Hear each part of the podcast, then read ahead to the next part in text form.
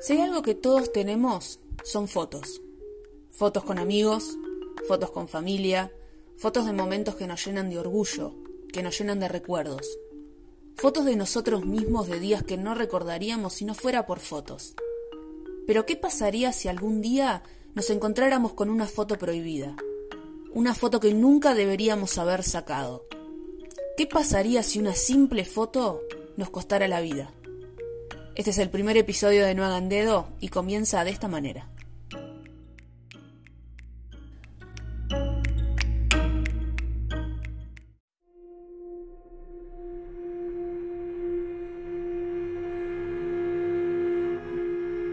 José Luis Cabezas nació en 1961 en el seno de una familia trabajadora en la localidad bonaerense de Wilde.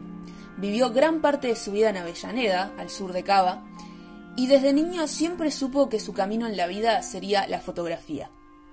Es por eso que en 1989 comenzó a trabajar para la revista Noticias, donde se desempeñó como reportero gráfico y responsable de acompañar a los periodistas en diferentes investigaciones. El trabajo de José Luis Cabezas para la revista Noticias consistía básicamente en imágenes relacionadas con el mundo de la política, ya que era precisamente este el tinte que tenían las diferentes investigaciones que salían en la revista. Sin embargo, también se dedicaba a la fotografía de modelos, artistas y músicos. Y en la más oscura de las ironías, sería precisamente una foto la razón por la cual perdería su vida.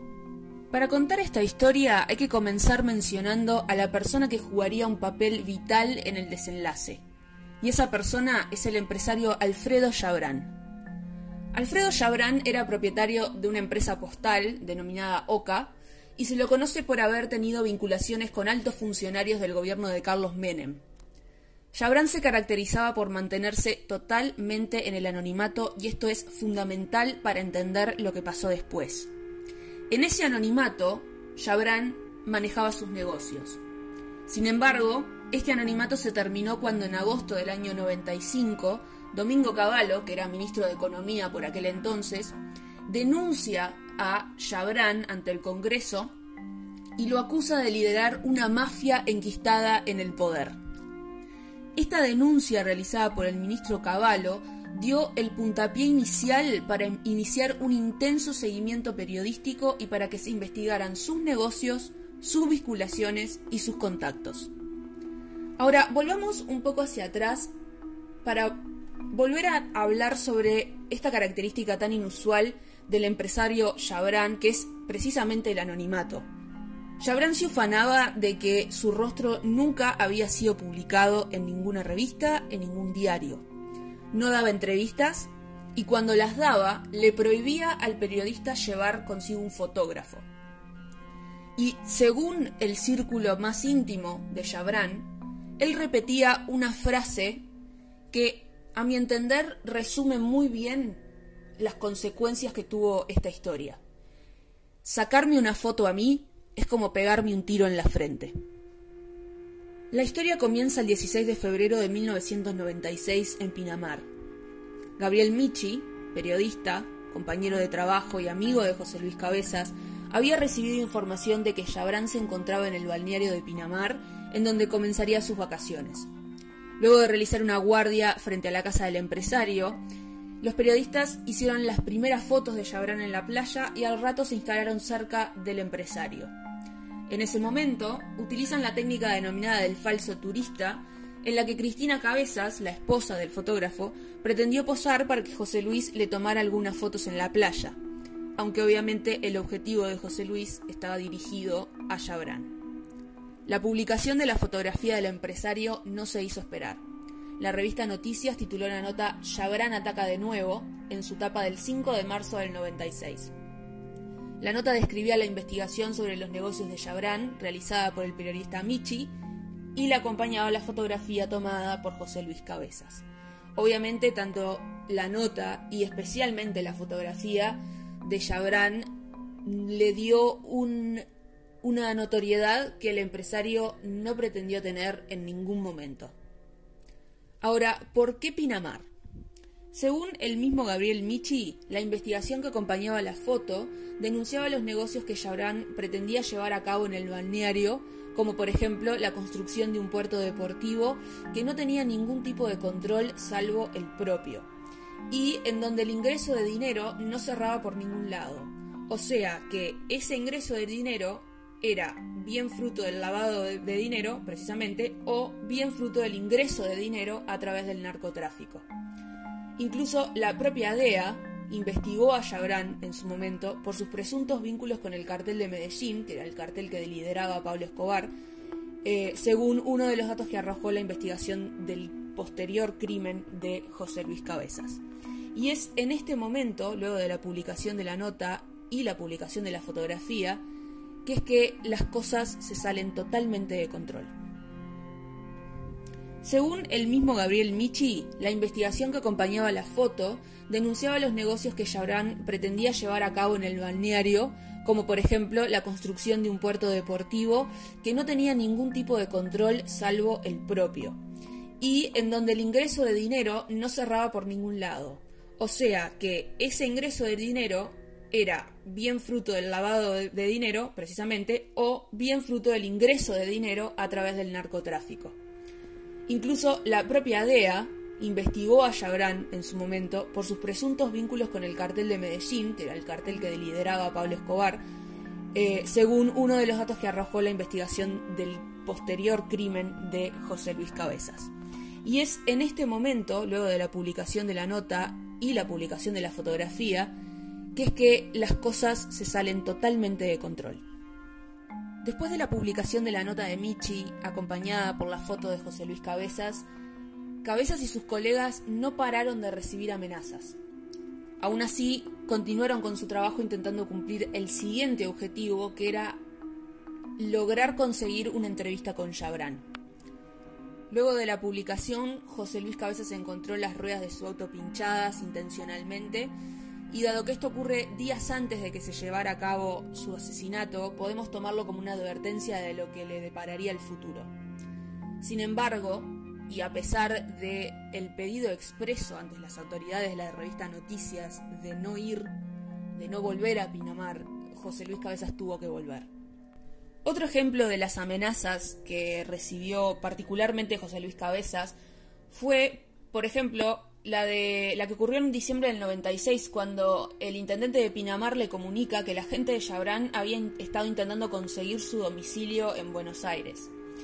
Y otro ejemplo, tal vez aún más aterrador, fue la observación que le hizo el, el, comisario Alberto Gómez, y recuerden este nombre porque lo vamos a volver a ver más adelante, sobre la hija de Cabezas, Candela, que en ese momento tenía unos pocos meses, eh, y esa observación fue, qué linda que es tu gorda.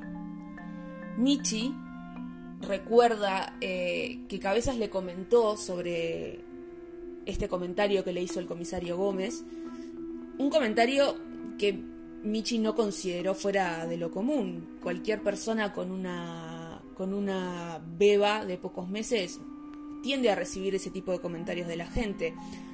Pero el problema fue que Cabezas le dijo a Michi que este tipo, Alberto Gómez, nunca la había visto. Nunca había visto a Candela. La noche del 24 de enero del 97, Michi y Cabezas concurren a la fiesta de cumpleaños de Oscar Andriani, que era un empresario telepostal. Se desplazaban en Ford Fiesta Blanco, en el que se trasladaban generalmente por Pinamar. Michi se retiró de la fiesta a las 4 de la mañana pero Cabezas se quedó un rato más y terminó retirándose a las 5 y 10 de la madrugada. Por otra parte, al mismo tiempo en el que la fiesta ocurría, dos vecinas habían denunciado la presencia de hombres con actitudes extrañas merodeando por la zona, pero nadie acudió a verificar la información, y por nadie me refiero a la policía. Luego se supo que se había generado una zona liberada para que los asesinos de José Luis pudieran actuar sin interrupciones. Luego de abandonar la fiesta, Cabezas se dirigió a su departamento en donde fue interceptado por Gustavo Preyeso, quien se encontraba estacionado con su auto en un baldío y acompañado por un grupo de delincuentes de poca monta, de los hornos, conocidos como los horneros. Lo secuestran, lo conducen a una zona aislada, lo hacen arrodillar le dispararon dos veces en la cabeza y rociaron el cuerpo y el auto con nafta para luego prenderlo fuego. El cuerpo pudo ser reconocido solamente gracias a un par de botas tejanas que usaba José Luis y por el juego de llaves de la oficina de noticias en Pinamar que José Luis tenía. A la mañana siguiente, Michi, al ver que José Luis no había llegado a dormir, lo buscó desesperadamente por Pinamar. Fue a la comisaría, a la casa del comisario Gómez, este mismo comisario Gómez que le había hecho el comentario a Cabezas sobre su hija, quien le confirmó que habían encontrado un cadáver carbonizado en un Ford Fiesta blanco y que efectivamente se trataba del cuerpo del fotógrafo. El mismo Michi se trasladó a la escena y allí se encontró con muchos oficiales de policía que no estaban precisamente preservando en lo más mínimo la integridad de la escena del crimen. Michi relata un recuerdo eh, de un policía fumando un cigarrillo y apagándolo con el pie a escasa distancia del auto incinerado. O sea, pudo haber perfectamente borrado cualquier tipo de prueba que pudiera haber habido en las inmediaciones de la escena, en la escena misma, cerca del auto, en fin. De acuerdo con diversas cronologías del crimen, una vez descubierto el cuerpo y una vez descubierto el auto, se observan diferentes teorías diferentes testigos falsos, diferentes pistas falsas, incluso pistas falsas plantadas por la misma policía, e incluso detenciones de personas que luego se comprobó que no tuvieron absolutamente nada que ver con los hechos. Por este motivo no voy a hacer hincapié en estos acontecimientos, pero sí voy a hablar de los sospechosos y posteriores condenados por el homicidio del fotógrafo José Luis Cabezas. El crimen de cabezas fue planificado con al menos dos meses de antelación. En este hecho hubo dos grandes grupos de personas involucradas, un grupo compuesto por cuatro integrantes de una banda de Los Hornos, una localidad de La Plata, y otro grupo compuesto por policías. En la banda de Los Hornos se encontraron José Luis Auge, quien hizo de campana, Horacio Braga, que fue el que interceptó, golpeó y secuestró a Cabezas, Sergio González, que participó en el secuestro y asesinato y fue quien obligó al periodista a arrodillarse antes de ser asesinado, y Héctor Retana, que fue el primero que confesó cómo se llevó a cabo el plan para matar a Cabezas. Auge, Braga, González y Retana fueron condenados a cadena perpetua por el homicidio de Cabezas. Salieron todos en libertad condicional. González volvió a la cárcel por otro delito no relacionado y Retana murió en el penal de Olmos en 2001. En cuanto a los oficiales de policía encontrados culpables por el asesinato de José Luis Cabezas, se encontraron Aníbal Luna, Sergio Camarata, Gustavo Preyeso, Alberto Gómez y Silvia Belauqui. Luna fue el que más tiempo estuvo en prisión, con salidas de hasta 72 horas por semana. Junto con Camarata, fueron los que se encargaron del seguimiento del equipo de noticias y de la inteligencia del plan. Además, Camarata ayudó a sostener económicamente a los horneros antes del asesinato.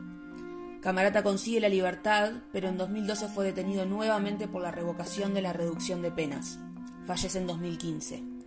Preyeso, ex policía reclutador de los horneros, fue quien coordinó el plan y fue el nexo entre los delincuentes, Chabrán y la policía fue quien ejecutó a cabezas de dos disparos. De hecho, la cámara de fotos de José Luis va a aparecer en el auto de Preyeso, un Fiat Uno.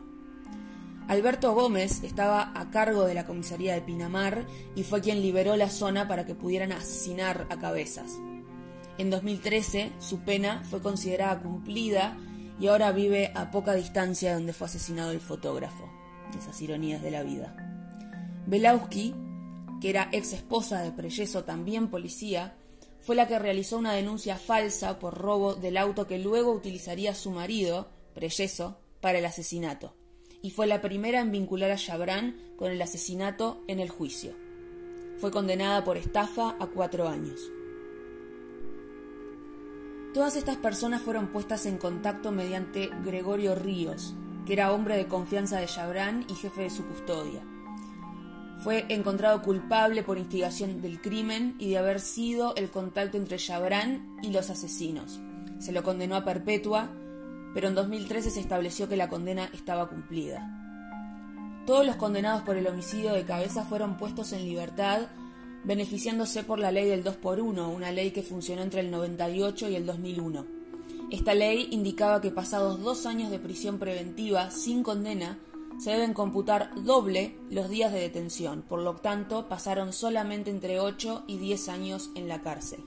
Al día de hoy no hay nadie en prisión por el asesinato de José Luis Cabezas. Ahora, la pregunta que queda por responder es ¿qué pasó con Chabrán? Luego de que el juez federal de Dolores Luis Machi expediera una orden de arresto contra el empresario, Chabrán huyó a su estancia en Entre Ríos.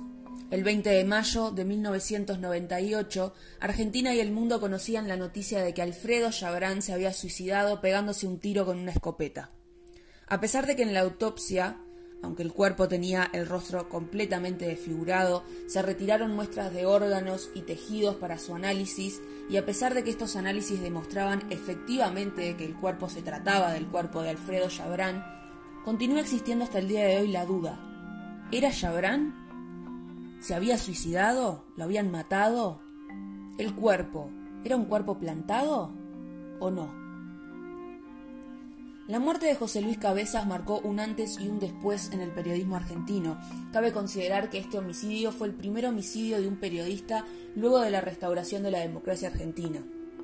Sus colegas están convencidos de que el homicidio del fotógrafo constituyó un mensaje de índole mafiosa para todos aquellos que desearan meterse con el poder y con información que estos poderosos deseaban mantener oculta. No indaguen o terminarán como cabezas. Gracias por acompañarnos hoy en el primer episodio de nuestro podcast. Pueden seguirnos en Instagram en noagandedo-podcast y dejarnos sus comentarios sobre este caso o cualquier otra cosa que quieran compartir con nosotros. Nos vemos la próxima y recuerden, no hagan dedo y no se olviden de cabezas.